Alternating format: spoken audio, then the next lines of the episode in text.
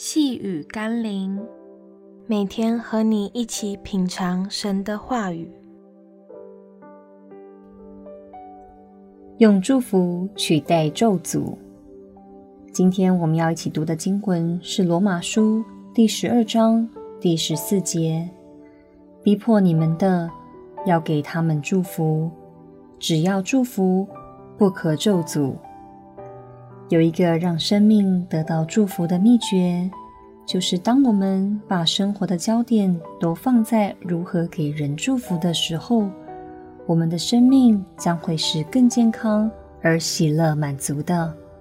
相反的，若我们把焦点放在如何咒诅攻击或是冲突时，我们必然活在痛苦的氛围中。事实上，神并非要我们在生活上逆来顺受，或是纵容罪恶。他要我们学习将审判的主权交给他，因为伸冤在主，主必报应。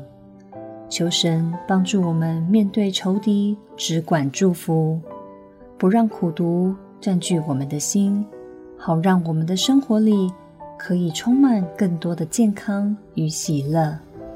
让我们一起来祷告：主啊，也许要我们在生活中没有受伤、没有冲突、没有委屈，似乎很难。但求你让我明白，若我们因着一些人、事、物已经受伤委屈了，就不要再继续容许他夺去我们在其他生活中应有的喜乐与满足。奉耶稣基督的圣名祷告，阿门。